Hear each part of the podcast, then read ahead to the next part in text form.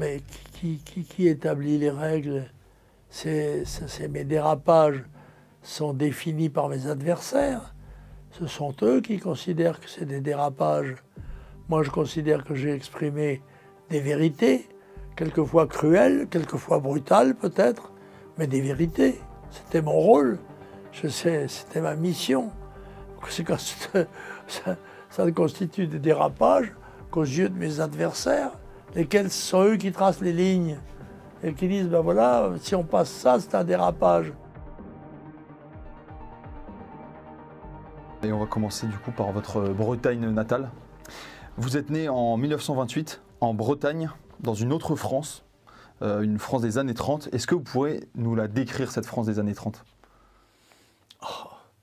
Elle est tout de même assez différente de maintenant, encore que mon village de la Trinité-sur-Mer euh, a gardé sa vocation maritime. Il était d'abord un petit port de pêcheurs et il est devenu euh, un grand port, un des premiers ports de nautisme.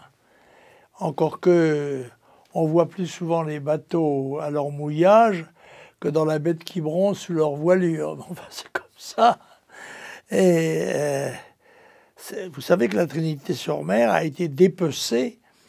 C'est en 84, je crois, 1884, on a dédoublé les communes. Et en fait, la Trinité-sur-Mer était le port de Carnac, dont vous connaissez bien sûr les fameux alignements mégalithiques, euh, ce qui fait que je suis né dans le, pays des menhirs, en quelque sorte. Et la vie était, il y avait de petits artisans, de, des pêcheurs, euh, une criée, euh, il y avait même une usine qui fabriquait des tuiles, des, des, tuiles, les tuileries, des tuiles où on recueillait les naissins de l'huître plate qui à ce moment-là triomphait sur nos marchés et qui a disparu victime d'un disons, d'un virus qui a été remplacé par des, portugaises qui étaient déjà, qui n'avaient plus cette forme plate.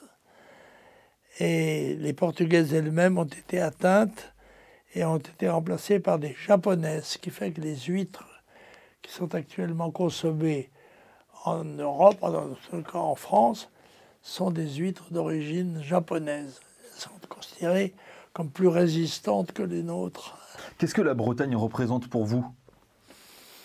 Bah, C'est mon pays, c'est ma terre, c'est mon, ce sont mes racines. Je ne suis pas seulement un, breton, je suis même, euh, je dirais presque exclusivement un morbihanais.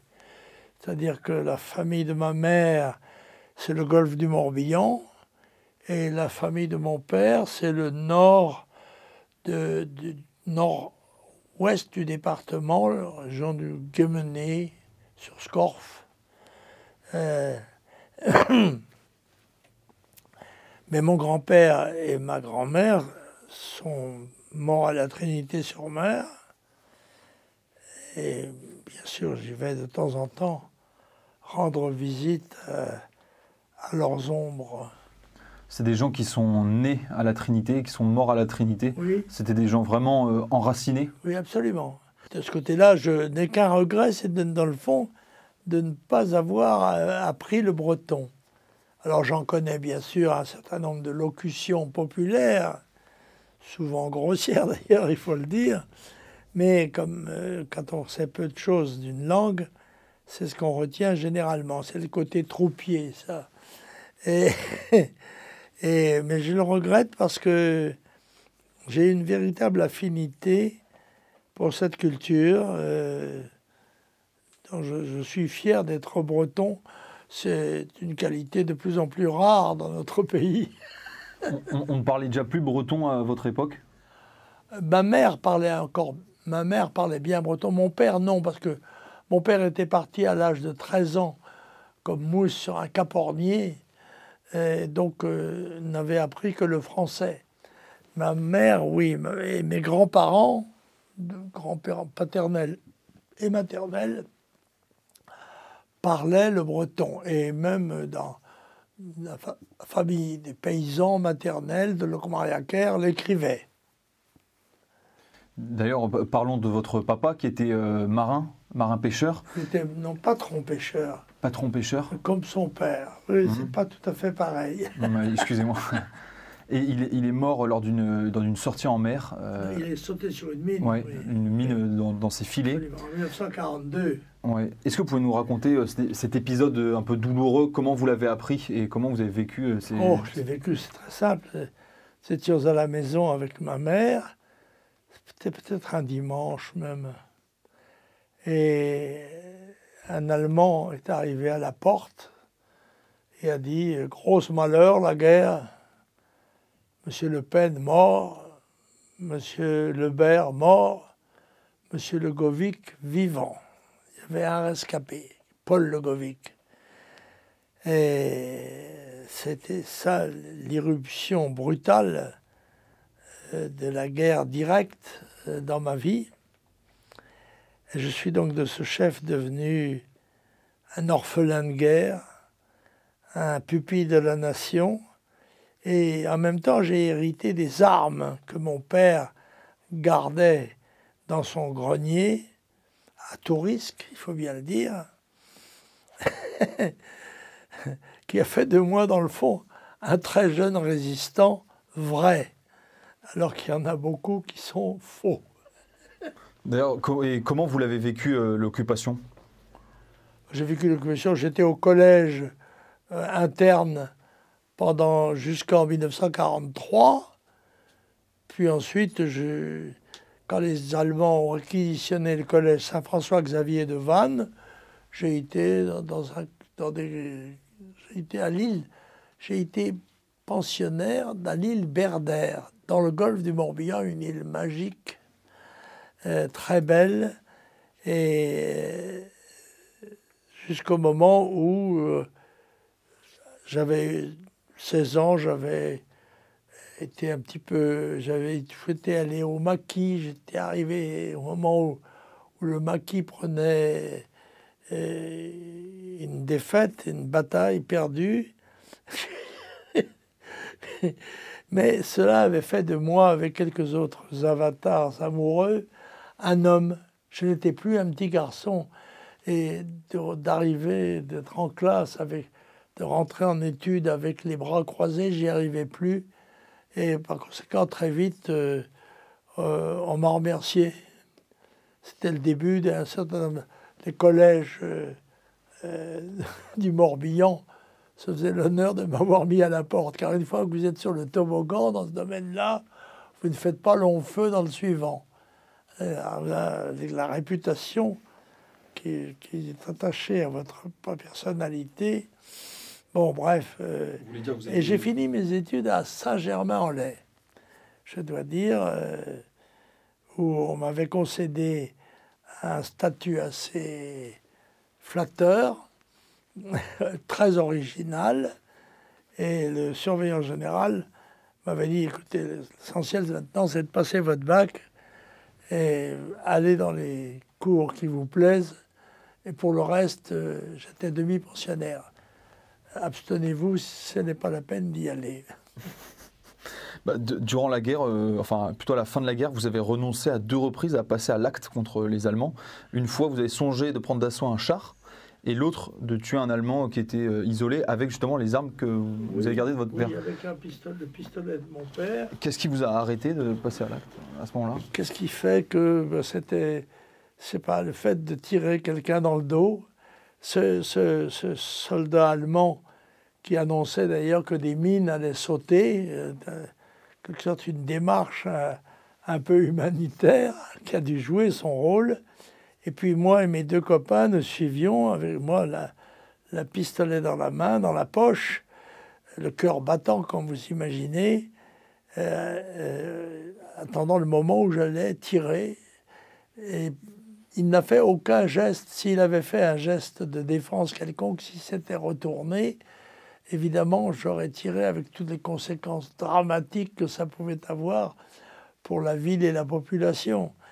Dieu merci, si j'ose dire, euh, ceci m'a été épargné, il a traversé, puis il est parti. nous sommes revenus un peu déçus de notre, de notre avortement, si j'ose dire, d'héroïsme. mais c'est sûr que c'est une chance de ne pas l'avoir fait, car les Allemands avaient encore dans le port de la Trinité quatre ou cinq destroyers capables par un tir d'artillerie de représailles de faire des dégâts terribles. Voilà, c'est Je ne regrette pas de ne pas l'avoir fait. Hmm. Lors de la libération, hein, vous avez assisté à la naissance un peu d'une guerre civile, comme vous la décrivez, une guerre civile entre Français.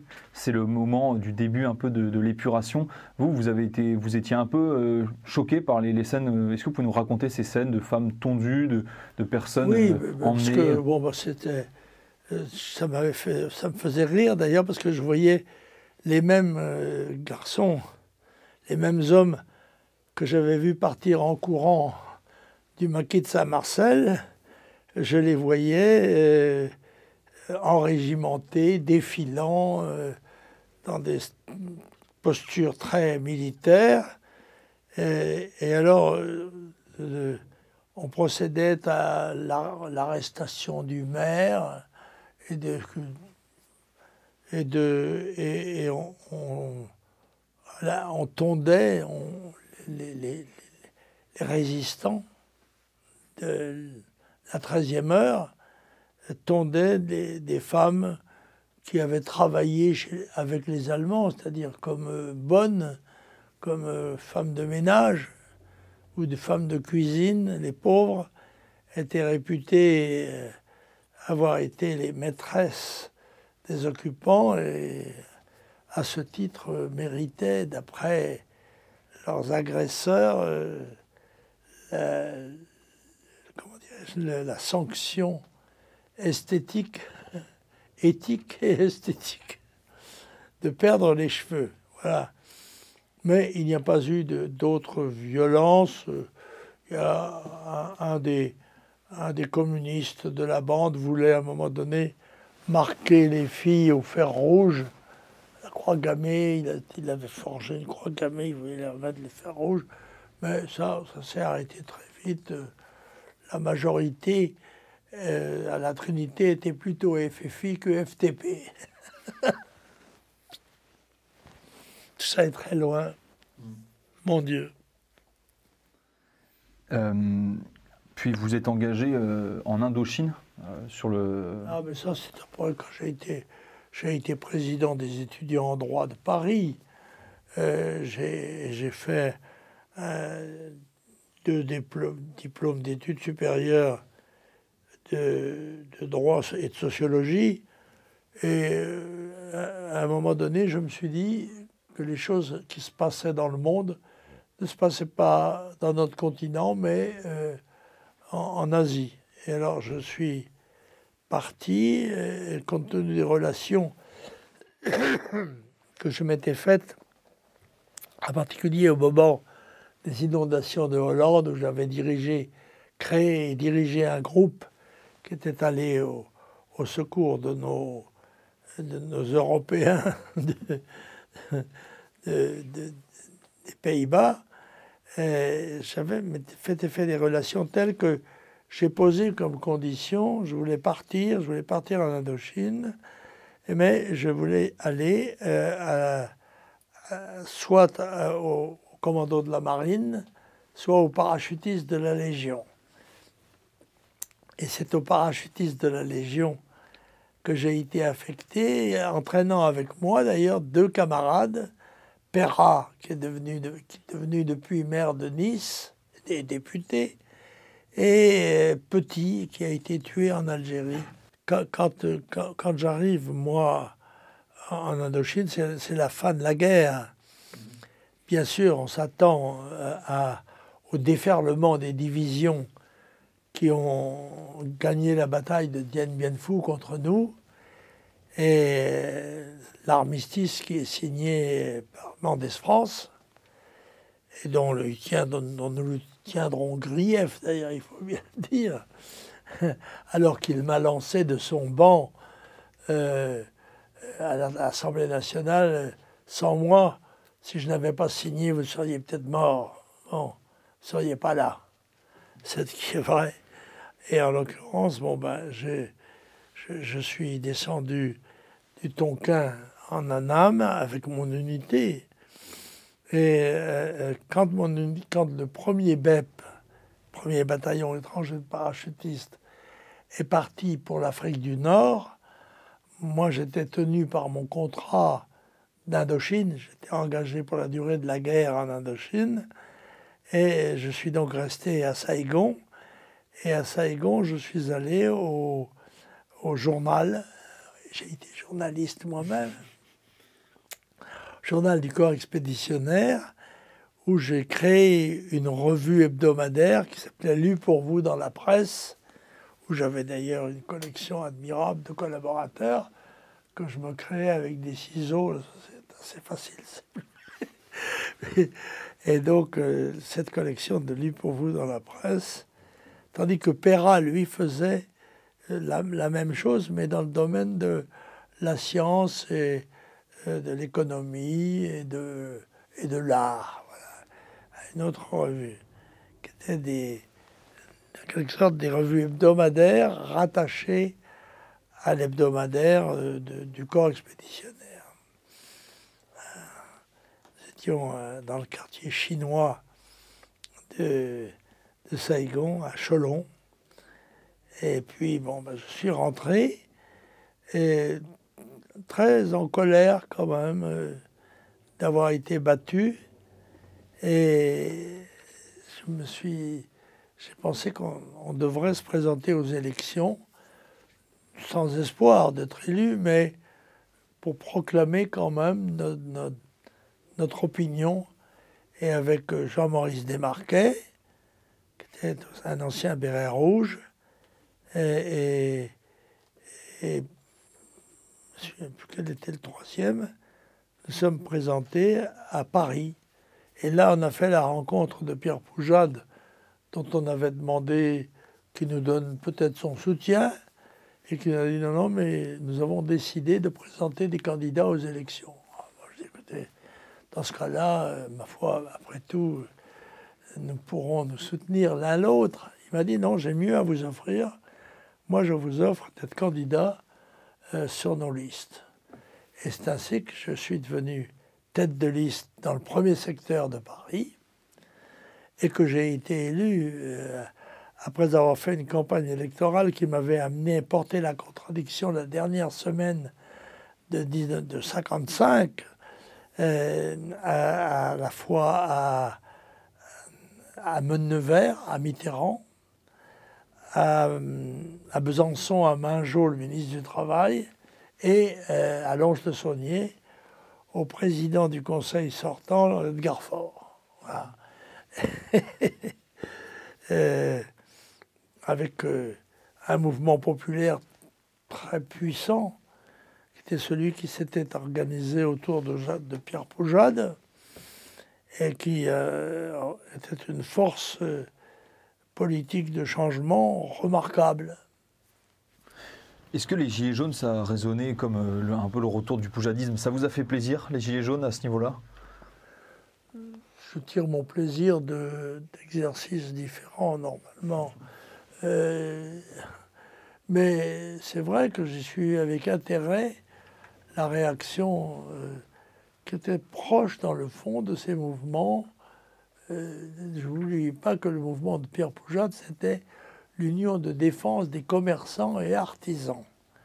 Et que dans les Gilets jaunes, c'est un petit peu comment dirais-je, les gens que l'on a retrouvés dans la rue. Euh, mais ce qui avait de remarquable, c'est que les Gilets jaunes n'avaient pas de chef. Ils n'avaient qu'un seul chef, c'est le gilet. Le gilet jaune était l'élément fédérateur, mais il n'y avait pas de chef politique. je pense que si il en avait été désigné ou qu'ils s'étaient proposés eux-mêmes, ça aurait provoqué sans doute l'éclatement du mouvement qui a tenu son unité en quelque sorte à un uniforme.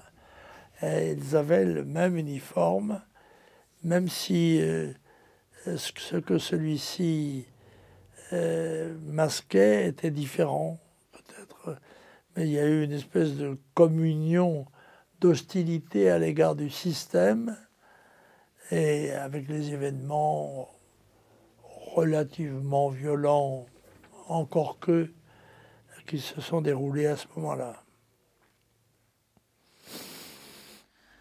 Euh, la guerre d'Algérie, euh, qu'est-ce que vous pouvez dire Alors, de la cette guerre guerre? d'Algérie, je, je, suis parlementaire.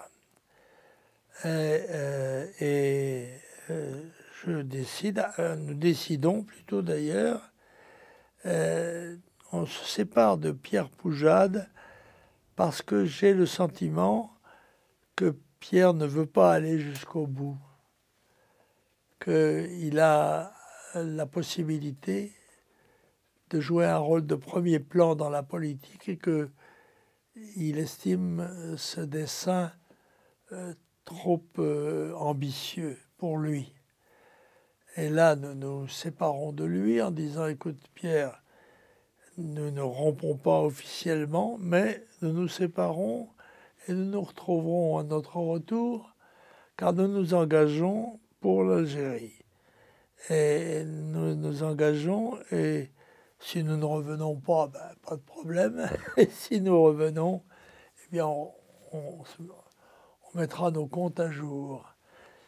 Et c'est ainsi que moi, je suis reparti au premier régiment étranger de parachutistes, tandis que lui allait, je crois, c'est au, 8e Erpima, qui devait être dans les Aurès ou quelque chose comme ça, en sud constantinois. Mais à peine arrivé au régiment, on m'a signalé que le régiment allait participer à une opération extérieure qui était le débarquement de Suez. J'ai donc euh, été sur le cuirassé Jean Bart jusqu'au côte chypriote et de là, mon unité euh, a été embarquée dans des bateaux de débarquement et nous avons fait le débarquement à Port-Fouad. Euh, J'étais, je crois, le deuxième char amphibie euh, à arriver sur la plage. Sur une plage, d'ailleurs, étonnamment, que j'étais le seul membre du corps expéditionnaire à connaître. Parce qu'en allant en Indochine, le, paquebot euh, s'était arrêté pour une panne quelconque et j'avais fait la connaissance d'une petite bretonne qui m'avait amené chez ses parents euh, qui étaient des, pilotes du canal, je crois. Et je m'étais baigné sur cette plage, ce qui fait que j'étais le seul membre du corps expéditionnaire qui connaissait cette petite plage de Port-Fouad sur laquelle j'arrivais euh, armé, botté, casqué. Voilà. Et puis, bon, ben, vous connaissez l'histoire. Euh, les Anglais tiennent à peu près tous les commandements. C'est-à-dire que l'armée française est subordonnée en fond à l'armée britannique, laquelle a opéré surtout sur Port Saïd, alors que nous sommes, nous, sur la, sur la, du côté de l'Asie, sur Port Fouad. Bref,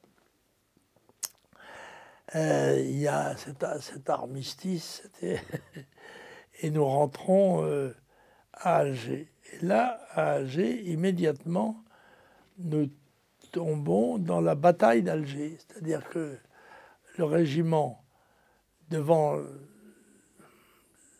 l'incapacité des forces de police de rétablir l'ordre contre le terrorisme, est remarquablement organisé. Et je dois dire que je serais étonné qu'il soit moins bien organisé 50 ans après qu'il ne l'était à ce moment-là. Et donc la division euh, parachutiste euh, du général Massu est chargée de la lutte antiterroriste à Alger. Elle va mener son combat euh, d'une façon victorieuse et mater euh, la capacité insurrectionnelle que les Felagas avaient réussi à créer dans la ville d'Alger.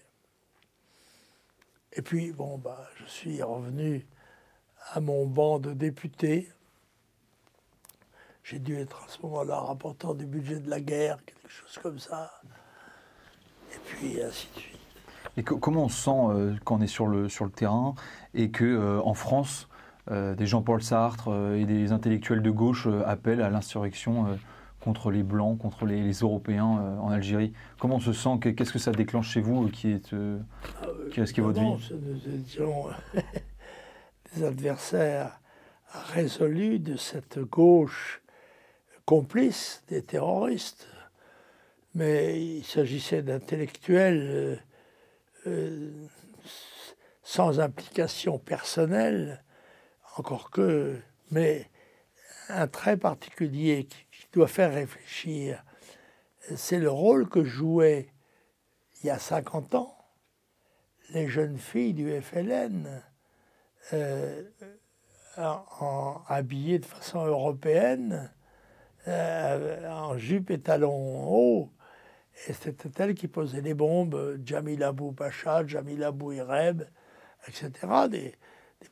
Une organisation remarquable. Et la gauche n'a pas pardonné à la division parachutiste sa victoire sur les Felagas. Victoire très provisoire d'ailleurs, puisque aussi bien elle s'est traduite par l'abandon de l'Algérie au fur et à mesure de l'évolution de la pensée du général de Gaulle par rapport à ce problème. Quel été votre sentiment euh, quand vous avez quitté euh, l'Algérie et que vous la saviez aux mains euh, du FLN Non, nous ne la laissions pas du tout entre les mains du FLN. Nous avions gagné la bataille d'Alger, vraiment d'une façon indiscutable. Et à partir de là, il était possible, croyions-nous, d'élaborer une politique d'Algérie française qui était, je le rappelle quand même, la règle commune de tous les partis politiques, sans exception, à l'exception du Parti communiste, il faut le dire. C'est le seul qui était ouvertement pour l'indépendance de l'Algérie. Tous les autres hommes politiques et partis politiques étaient en faveur d'une solution plus ou moins intégrée, plus ou moins assimilée de l'Algérie. Je rappelle important aussi, d'actualité, c'est que il y a 50 ans, il y avait 8 millions d'habitants euh, indigènes en Algérie, ils sont 40 maintenant. Et ceci participe au grand mouvement d'explosion démographique exponentielle que nous connaissons, que, l'histoire du monde n'a jamais connu.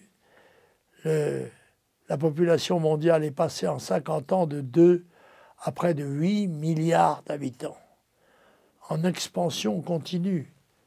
Par conséquent, euh, nous devons nous attendre à avoir 16 milliards, puis 32 milliards. Bien avant cela, les, les événements auront tragiquement résolu nos interrogations. Euh, car il est bien évident que le, triplement ou le quadruplement de la population dans beaucoup de pays du monde qui connaissaient déjà la misère et la faim va se traduire par des misères supplémentaires, par des migrations immenses et bien sûr, faire la principale, celle qui nous intéresse, c'est l'immigration, la migration de continents entiers en direction de l'Europe et de la France. Et euh, c'est notre problème aujourd'hui. Il est déjà largement obéré par la présence de centaines de milliers, si ce n'est pas de millions, d'immigrés euh, originaires de ces territoires et par conséquent ouvert par des lois très libérales, l'arrivée de, vagues migratoires dont nous ne mesurons pas bien, dont l'opinion ne mesure pas bien la dimension ni l'importance. Euh, c'est euh, nous, avons, par exemple, nous parlions de la Turquie. La Turquie, est un des éléments, euh, des bases d'immigration en France. On ne sait pas exactement quel est le nombre de Turcs qu'il y a, mais il y a des villes qui, euh, comme en Allemagne, des villes comme Mulhouse par exemple, où il y a une très forte présence turque. Bon, ben, je ne parle pas de la présence maghrébine, qui est connue, mais généralement non dite et contournée par les commentaires, y compris euh, par ceux qui sont théoriquement courageux. Personne n'ose dire la vérité. Je crois que c'est Maigret qui a fait un papier récent disant ce n'est pas seulement de l'islamisme qu'il est sujet, c'est l'islam. Voilà. C'est une, euh, une, conflagration inévitable entre ces populations pauvres, très nombreuses, jeunes, dynamiques, ambitieuses, et un continent qui est lui-même vieillissant, euh, qui euh, euh, se refuse à faire les enfants nécessaires à sa survie, à sa défense. Par conséquent, l'avenir qui s'esquisse sous nos yeux est très inquiétant. Et sauf la grâce de Dieu, on ne voit pas sur quelle force populaire pourrait s'organiser un redressement. Et pourtant, c'est notre seule chance de survie. et ce sont des événements qui sont à échéance courte et moyenne, pas du tout euh, à la fin du siècle, comme certains se plaisent à le décrire. Non, ceci va se jouer dans les années qui viennent. Et notre existence, notre, nos libertés, notre survie dépendent de la capacité que nous allons avoir dans les quelques mois et années qui nous restent à organiser le sursaut. Je rappelle que euh, la première affiche du Front National, quand je l'ai fondée en 1972, c'était avant qu'il ne soit trop tard. Or, il est de plus en plus tard. Et c'est, je crois, le général MacArthur qui a disserté sur le sujet too late, les deux mots qui expliquent tous les échecs avoir su trop tard, avoir compris trop tard, avoir agi trop tard. C'est le défi qui est lancé à, ceux qui sont les plus lucides, mais à travers eux,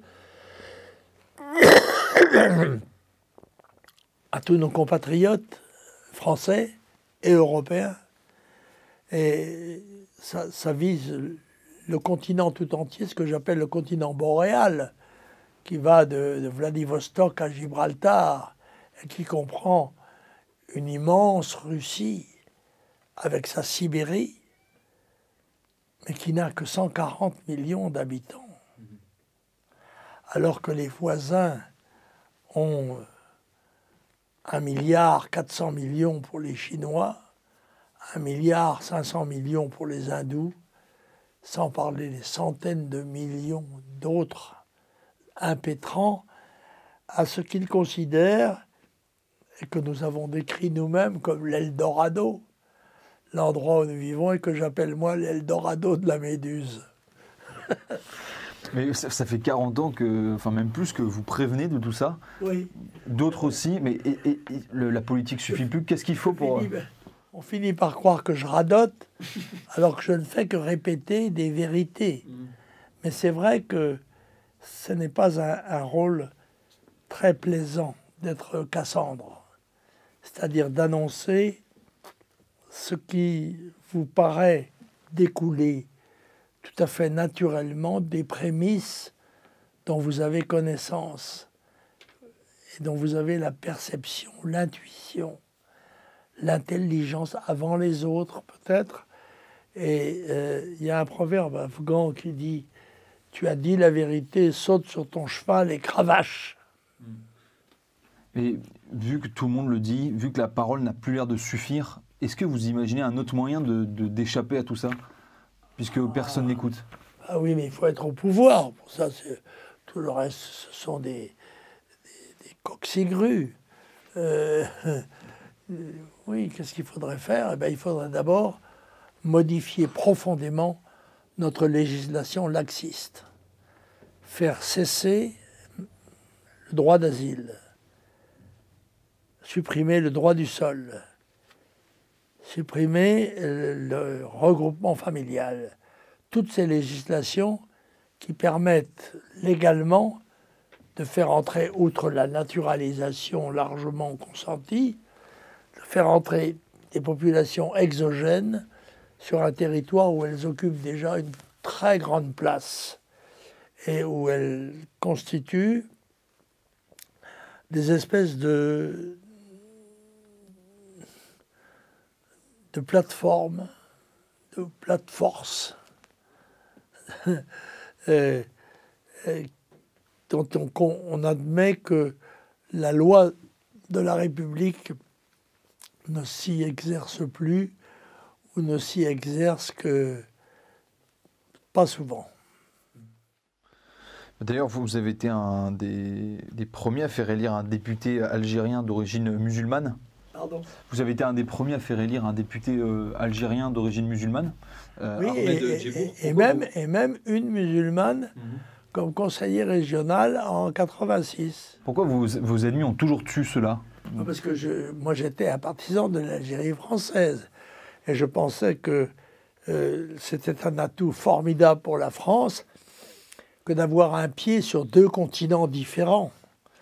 Et que le, chiffre de la population et l'histoire permettaient d'espérer, euh, évidemment avec une autre politique que celle qui a été menée, que de faire des Algériens des Français à part entière, comme d'ailleurs le général de Gaulle leur avait promis.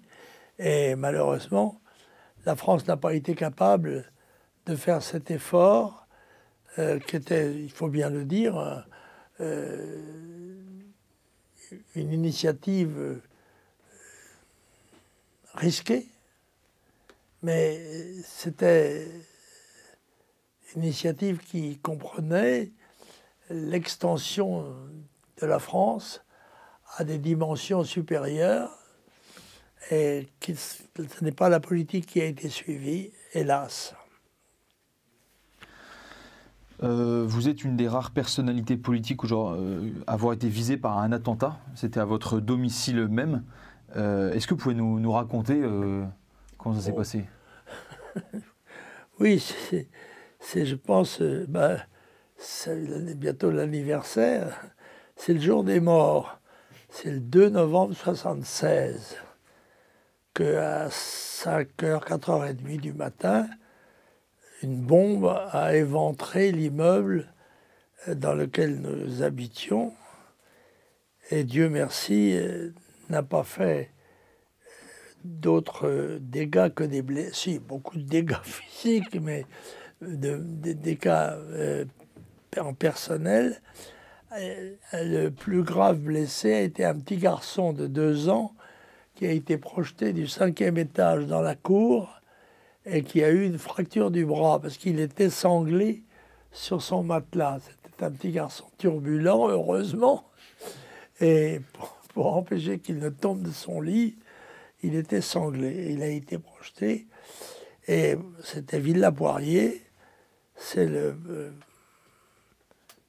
euh, dont on n'a jamais su exactement quelles étaient les origines.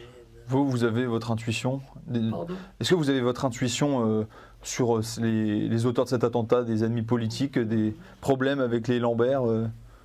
Je ne me hasarde pas à lancer dans ce domaine une inquisition dont je ne connais pas les, les éléments à la vérité. Je n'ai pas les moyens de l'enquête qui était possible.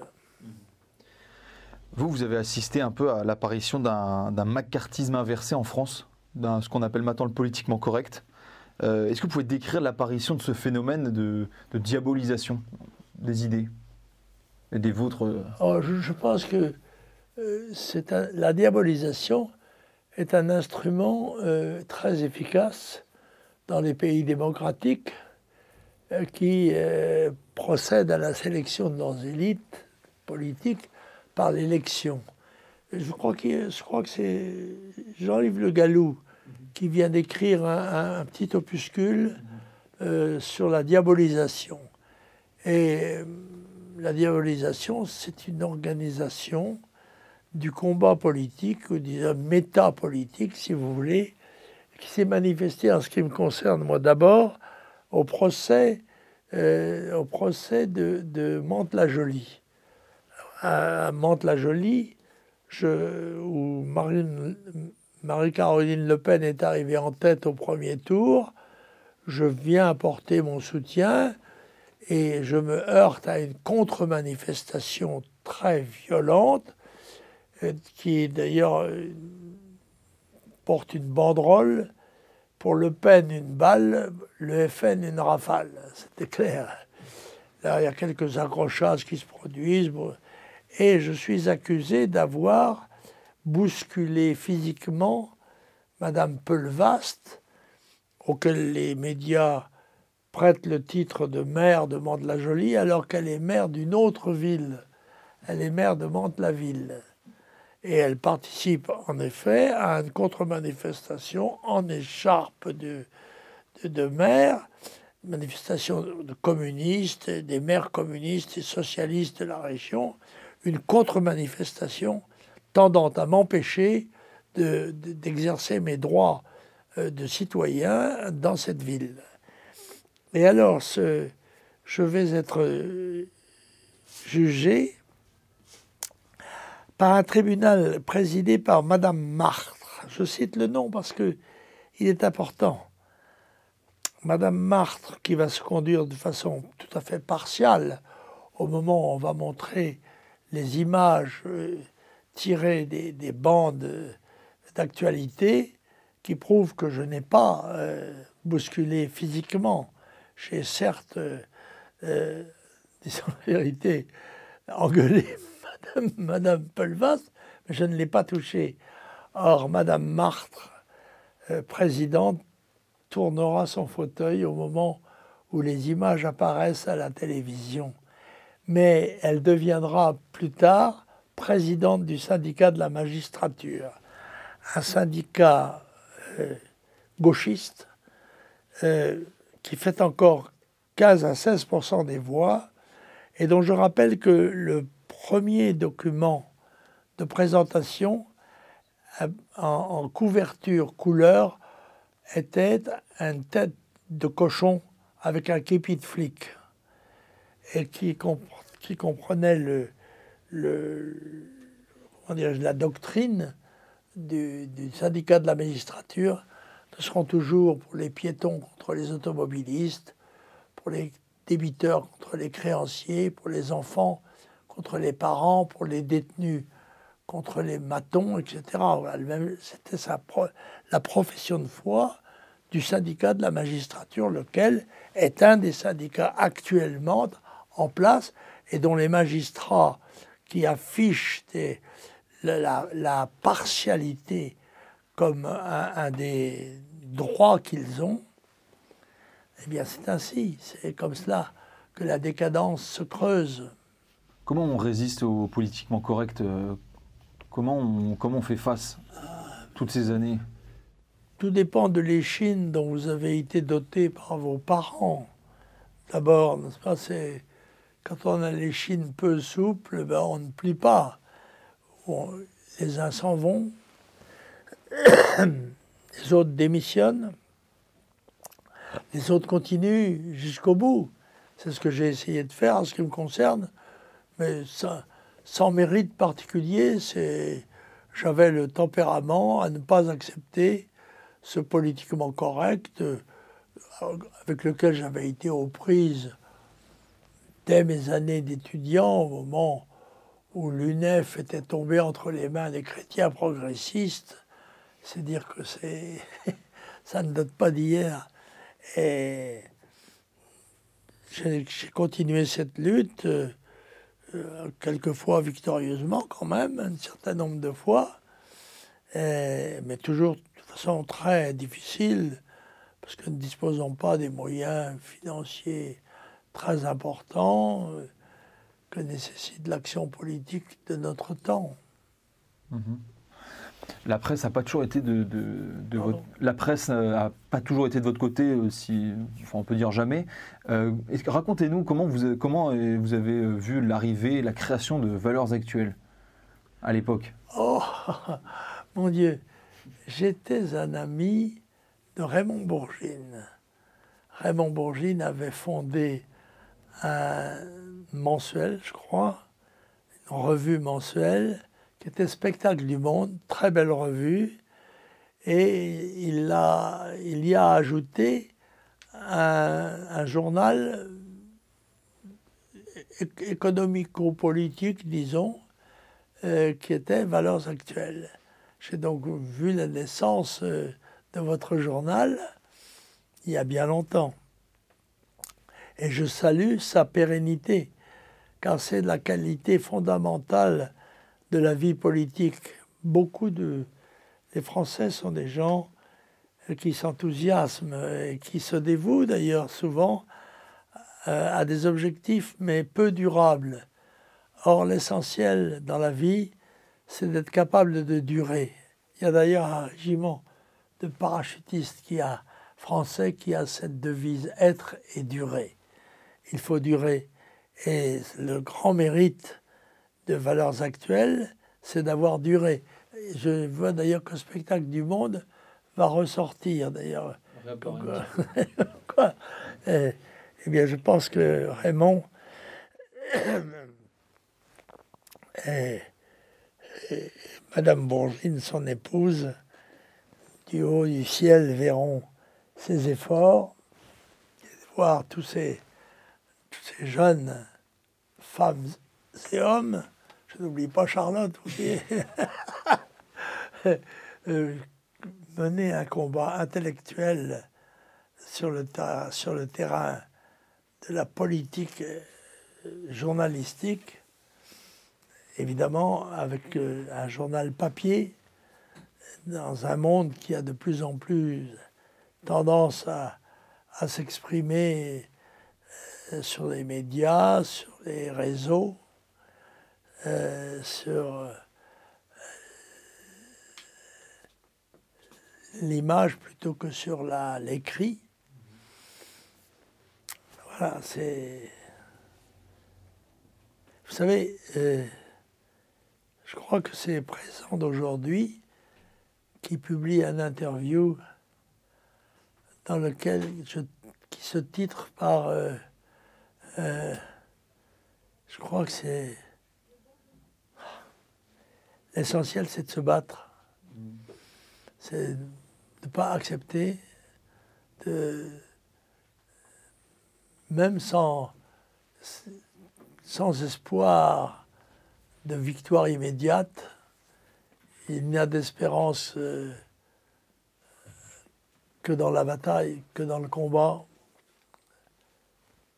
Comment ça se fait que dans les années 60-70, dans une France où tout allait euh, pour le mieux, comment ça, se comment ça fait que vous, vous êtes battu sur le terrain, vous n'êtes pas satisfait de, cette France?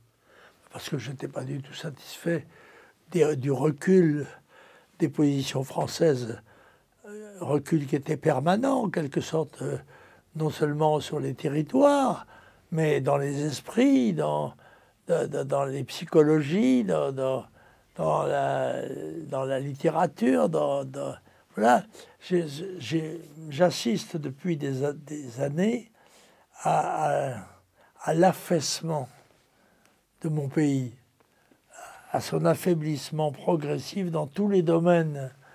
Et j'ai essayé de, réagir. Euh, selon mon tempérament, mes moyens, en créant un mouvement qui était le Front National. Et puis, euh, j'en ai démissionné, euh, en, je crois que c'est en 2011. Et c'est depuis Marine Le Pen qui en est la présidente. je n'en suis plus responsable et je regrette que on n'ait pas poursuivi l'effort d'implantation, d'organisation d'un grand parti politique euh, démocratique, vivant, moderne, dynamique, euh, parce qu'on va se trouver pratiquement euh, sans force devant les événements. ceci risque de s'imposer par le poids des, peuples. Euh, il y a un certain nombre de gens qui sont conscients qu'il y a un tsunami qui nous menace, mais ils pensent que ça fait 50 cm de haut. Non, ça fait 100 mètres de haut.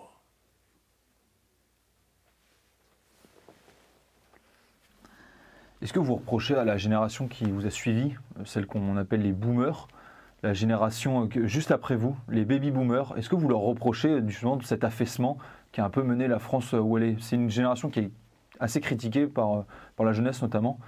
Je ne fais pas de reproches, je, je fais un constat.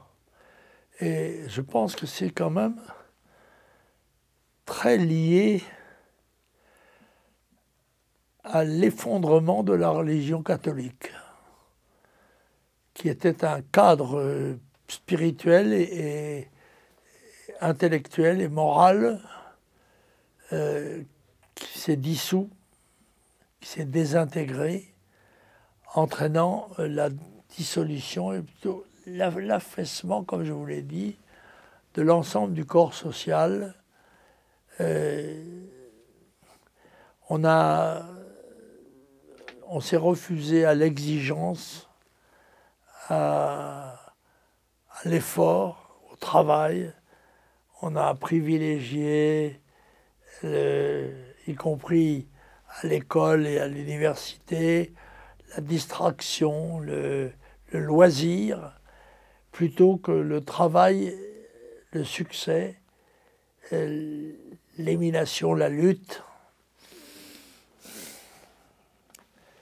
Une autre conception, c'est seulement c'est aussi une question de tempérament. Euh, il y a une, partie de mon action est, sous-tendue par mon être personnel, mon être euh, physique, mental, psychologique, euh, tel que formaté par les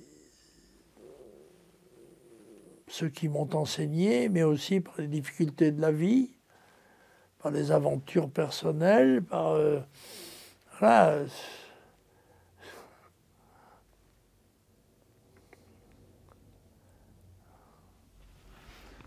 On va, on, va, on va aborder aussi le, votre, le second tour de la présidentielle en, 2000, en 2001. Euh, racontez-nous quand, racontez quand vous apprenez que vous êtes au second tour de l'élection présidentielle en 2001. Quel, quel effet ça vous fait? En fait, mon accession au deuxième tour de la présidentielle tient quand même beaucoup à la multiplication des candidatures de gauche. Et c'est ce qui va me permettre d'arriver en tête, en quelque sorte, des impétrants. Et on m'a quelquefois dit qu'on était étonné de voir que je ne participais pas à la liesse générale et justifié d'ailleurs des, militants nationaux au, paquebot, euh, à Saint-Cloud. Euh, C'était extraordinaire euh, que, que, le candidat national soit en position de compétiteur du deuxième tour. Et, mais on m'a dit, mais comment se fait-il que vous, êtes, vous avez l'air grave, vous avez l'air de ne pas participer à la joie commune? Je dis, écoutez, moi je pense euh, à l'avenir. Dans 15 jours, je ne sais pas quel va être le résultat d'une élection. On ne sait jamais ce que sera le résultat de l'élection. Et si jamais j'ai les responsabilités du pouvoir, je devrais désigner un Premier ministre, dissoudre l'Assemblée nationale, prendre le pouvoir. Et ça, c'est quelque chose qui n'incline pas à la rigolade, mais au sens des responsabilités écrasantes qui sont celles du pouvoir.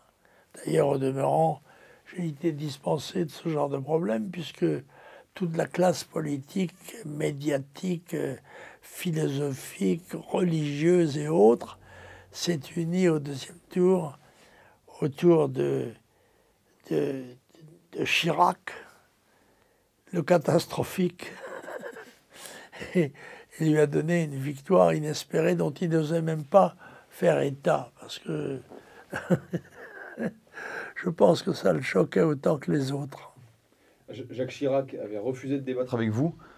ça annonçait son quinquennat. Il y avait une tradition qui faisait que les deux candidats du deuxième tour euh, se rencontraient dans un débat public. Et Jacques Chirac a esquivé cette épreuve. Euh, je pense, maintenant je ne sais pas quelles en ont été les motivations précises. A-t-il eu peur? Il aurait eu raison d'ailleurs parce que j'avais quelques munitions dans ma giberne. Mais, est-ce que il a voulu marquer le mépris qu'il avait pour les idées nationales dont j'étais le parangon, le défenseur, l'illustration Je ne sais. En tous les cas, quoi qu'il en soit, nous avons eu Chirac euh, et nous on l'a même eu deux fois, pas seulement une seule. On vous a toujours reproché euh, des, dérapages, euh, comme, comme, ils sont appelés. Est-ce que vous regrettez parfois quand même d'y être allé un peu fort, quitte à desservir votre cause, même si vous regrettez pas grand-chose? Mais qui, établit les règles Mes dérapages sont définis par mes adversaires. Ce sont eux qui considèrent que c'est des dérapages. Moi, je considère que j'ai exprimé des vérités, quelquefois cruelles, quelquefois brutales peut-être, mais des vérités. C'était mon rôle. Je sais, c'était ma mission. Ça, ça ne constitue des dérapages qu'aux yeux de mes adversaires, lesquels sont eux qui tracent les lignes et qui disent ben voilà, si on passe ça, c'est un dérapage. Je peux seulement d'avoir dérapé, ni d'avoir commis quelques excès de langage que ce soit. Encore une fois, j'ai été victime d'une diabolisation systématique de la part d'un certain nombre de médias et bien sûr des adversaires politiques. Il y a cela rien d'étonnant. Malheureusement, nous n'avions pas les moyens euh, techniques, je dirais, de riposte c'était la lutte du pot de terre et du pot de fer. Mais ce qui est important pour moi, c'est la bataille, c'est de combattre. C'est le combat qui donne la dignité. C'est pas forcément la victoire. Vous, avez émis euh, la volonté euh, à, nos confrères du Parisien de, créer la fondation euh, Le Pen. qu'est-ce qu'elle est censée apporter, la ah ben, fondation Le Pen? En, l'occurrence, c'est de réunir les, archives, d'abord celles qui sont en ma possession et qui ont survécu, au moins pour la plupart d'entre elles, à l'incendie de mon domicile de Rueil, mais c'est aussi euh, un appel à, ceux qui disposent de, justement de documents, que ce soit des livres, que ce soit des, des, journaux, que ce soit des, disques, ce qui a caractérisé la vie d'un mouvement qui a fait beaucoup de réunions publiques, des grands meetings, qui s'est présenté, je crois, 64 fois aux élections, dans tous les, tous les domaines électoraux. Tout cela pour écrire l'histoire du mouvement national tel que je l'ai fondé et dirigé pendant 40 ans. Comment vous voudriez qu'on parle de vous dans... Comment voudriez-vous qu'on parle de vous et de votre action dans 100 ans? En disant que j'étais un militant national, un patriote français qui ne s'est pas démenti au cours de sa vie. Sans plus, vous savez, au regard des galaxies. Merci beaucoup Jean-Marie Le Pen.